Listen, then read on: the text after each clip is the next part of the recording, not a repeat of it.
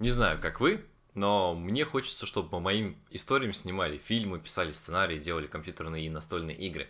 И если снять хороший фильм или сделать компьютерную игру мне самому сейчас, ну, не по силам, то вот произвести эксперимент и создать настольную игрушку вполне. Я расскажу, как вижу и прохожу этот процесс сам. Салют, на связи Юрий Окунев. В нашей тусовке любят настолки, хоть мы и не фанатики, которые готовы сидеть по 10-20 часов за одной партией. Поэтому мысль о создании своей игры витает постоянно. Ну а когда появились книги, мечта стала даже слишком назойливой. Кстати, а вы хотели бы создать настольную игру по своей книге? Пишите в комментариях, даже если пока не знаете, как именно это сделать. И, конечно, ставьте лайк, чтобы в компании было веселее играть. Вот у меня несколько лет все идеи отбраковывались, как минимум в силу сложности задумки. Но недавно дело немного сдвинулось. И в контексте месяца игр, который на самом деле идет, о котором я так редко говорю, я поделюсь мыслями и наработками, как превратить книгу в игру. Самое первое. Не пытайтесь запихнуть всю свою книгу в одну игру. Даже если вы пишете абсолютно геймерский продукт, но у вас нет опыта создания реальных игр, вряд ли что-то удастся. Мы в своей тусовке пытались создавать глобальные экономические и военные стратегии, симуляторы и многое другое. И дальше сеттинга редко уходили. А знаете почему?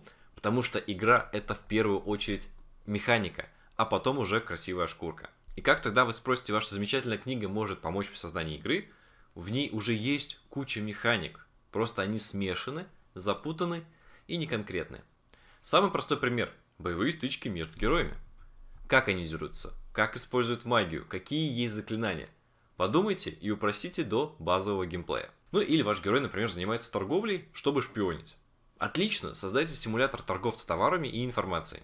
Конкретные примеры разных игр, которые созданы по книгам или по фильмам. Например, «Игра престолов». В игре придет противостояние семей, там такое огромное поле, куча событий.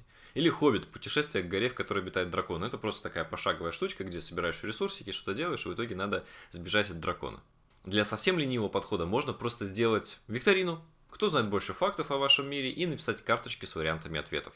В своей книге я вычленил для себя идею с турниром. Он упоминается в ТБВГ, немного в ироничной форме. Я решил, что его можно развить во что-то более играбельное и веселое. Вообще, какие типы игр существуют, нужно понимать. Кратко классифицируем, чтобы ну, можно было что-то выбирать.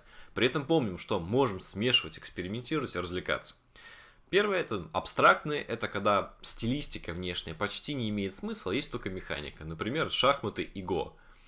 Головоломки. Соедини, разъедини, найди выход из лабиринта и решение каких-нибудь там заумных задачек. Бывают очень разные, но это общий принцип. Реши задачку. Далее, карточные игры. Принцип строится вокруг взаимодействия разных карт.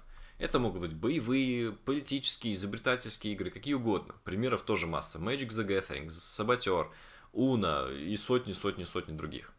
Еврогеймы. Кстати, почему-то в русскоязычной части сферы это редко используется понимание, вот американцы очень любят называть это еврогеймы. Это чаще всего так называемые достаточно сложные игры с большим количеством деталей, с развитой экономической моделью и взаимодействием игроков. Это поселенцы Катана, это настольная версия цивилизации и куча-куча других военные игры или варгеймы. Суть в том, что игроки сталкиваются в прямом бою с помощью солдатиков разных видов и форм.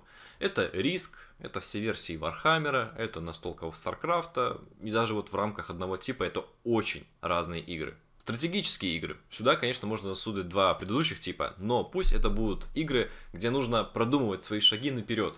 Потому что не только военные, не только там а, экономические, Например, можно строить маршруты между разными городами, фиксировать за собой разные точки на карте и так далее. Также говорят про тематические игры, посвященные книге, фильму, игре. Ну, еще выделяют семейные игры, те, которые можно играть всей семьей, игры для тусовок и вечеринок, ну, а также детские развивающие игры, которые ориентированы на детей и на развитие определенных навыков или знаний. И в последнее время очень стали популярны так называемые трансформационные игры. Игры с вшитой работой над психикой, убеждениями, навыками. Они помогают научиться, например, зарабатывать, принимать себя, строить коммуникацию с другими. Очень крутая тема, как-нибудь рассмотрим ее поподробнее. Как вы видите, даже в рамках таких общих типов зачастую идет смешение и жанров, и поджанров, и типов и так далее. Что ж уж говорить про реальное воплощение ваших задумок. В моем случае основная механика игры это карточки и кубики. Герои противостоят монстрам на игровом поле, используют атаки и способности. Ну и, конечно, это игра по книге, куда же без этого. При этом я понимаю, что группа фанатов моей книги сейчас небольшая, поэтому я использую наработки истории и лора для антуража и основы, чтобы мне было легче на что-то опираться. Но упор делаю на механику и веселье. Я не могу позволить себе сделать совсем уж плохую игру, потому что все это плохое будет перенесено автоматически на мою книжку. И не, не будет обратной связи положительной. Несмотря на то, что моя игра находится на супер раннем этапе, у нее вполне работает основной механизм. Теперь к нему можно добавить то, что разнообразит игровой опыт и даст реиграбельность, то, есть то, что мы могли играть не один раз, а много. До этого я уходил в детали сильно раньше, чем понимал вообще, как будет выглядеть основная часть игры. Например, занимался дизайном кораблей и их апгрейдами до того, как понять систему боя. При этом любую игру необходимо проверять на практике, то есть через непосредственно саму игру. Для этого делается так называемый прототип. Прототип позволяет быстро запустить процесс игры и проверить придуманную механику и получаемый опыт. Самое прикольное, что для прототипа не нужно ничего сложного придумывать. Берем куски других игр, соединяем в свою, фиксируем базовые правила на бумаге или на компьютере. В моем случае для теста хватило нескольких кубиков из других игр, а также колоды обычных игральных карт. Тузы я назначил персонажами, Джокер у меня обозначает пустые позиции на линии защиты, а остальные карты монстров. Конечно, бывает тяжело распознать в королеве Заурию, что живет под землей и питается падалью, но даже к этому привыкаешь. Ну а дальше кидаешь кубики, двигаешь карты по полю, фиксируешь ощущения и сложности. После пары прогонов мне стало ясно, что нужны дополнительные способности героя, например, атакующие и защитные. Иначе игра заканчивается на втором-третьем монстре и ничего эти герои сделать не могут. После еще пары игр становится понятно, что играть можно одному или партии в несколько человек. И что это открывает возможность для дополнительных целей и командного взаимодействия. Ну или командного подставления друг друга, куда без этого. А также могут появиться неожиданности на поле боя, изменение характеристик и добавление новых. Вот сейчас я вот готовил сценарий к этому видео, пришло в голову еще несколько идей. Буду тестировать и думать. После того, как механика создана и все пункты определены, разработаны монстры и герои, можно переходить к оформлению. Нарисовать картинки, сделать дизайн карт, э, поле игровое, если требуется, и подумать, что еще нужно. Например, кубики, фигурки, счетчик, инструкции, игровая доска, вот все вот, вот это вот. Далее, это очень классно изготовить. Можно печатать или склеивать самому, но есть лайфхак. Заказать настольную игру под себя можно в одном или двух экземплярах. Этот как печатаются книги, точно так же сейчас заказывают и настольные игры. В англоязычном интернете есть несколько сайтов, которые предлагают такие услуги. Вы загружаете туда картинки, выбираете то, что нужно положить в коробку, выбираете оформление самой коробки и вам ее пришлют по адресу. С этой коробкой вы уже можете играться сами, можете отправить ее на тесты в клубы, в комьюнити или разыграть среди читателей книги. Мы же делали игру по своей истории, верно? Вот и порадуйте фанатов. Можно, конечно, попробовать выйти на производителей или собрать деньги на крупную партию через краудфандинговые платформы.